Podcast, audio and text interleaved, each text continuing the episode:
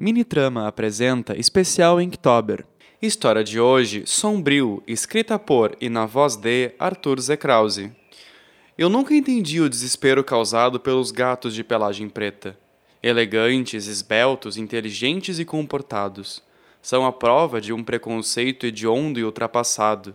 Eu, por exemplo, eu tenho quatro gatos de pelo preto e olhos amarelados.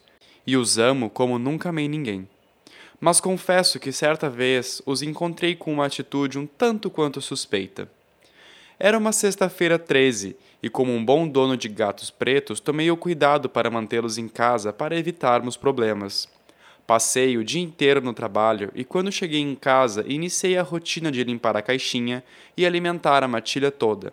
Tomei banho, fiz comida, assisti televisão e acabei por dormir mais cedo do que gostaria devido ao cansaço. Às três horas da madrugada, eu acordei com a garganta seca e com a vontade de ir ao banheiro.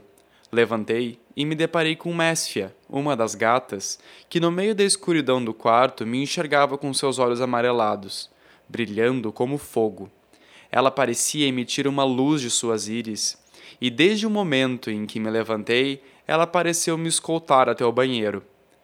Fiz minhas necessidades, muito bem acompanhado, e me dirigi à cozinha para pegar um copo d'água. Mesfias miou, e ali na sala, Osvaldo, Cariga e Tocata estavam parados em um triângulo feito do que quer que eles tivessem encontrado em casa, e em seu centro um passarinho morto estava depositado.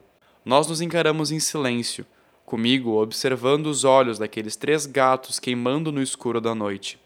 Mesfia se roçava em minha perna em um oito infinito, e quando olhei Osvaldo nos olhos, ele miou, um miado curto, rápido e seco um estalo pareceu soar pela sala e o passarinho levantou-se assustado, como se não soubesse onde estava. Ele olhou para a cariga e em seguida para mim, subindo no topo da cabeça de Tocata e me olhando nos olhos com sua cabeça torta.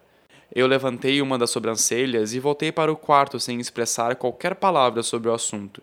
Me deitei na cama e Messias voltou para o seu cantinho onde, com os olhos ainda em chamas em meio às trevas da noite, passou a me observar no sono que se seguiu.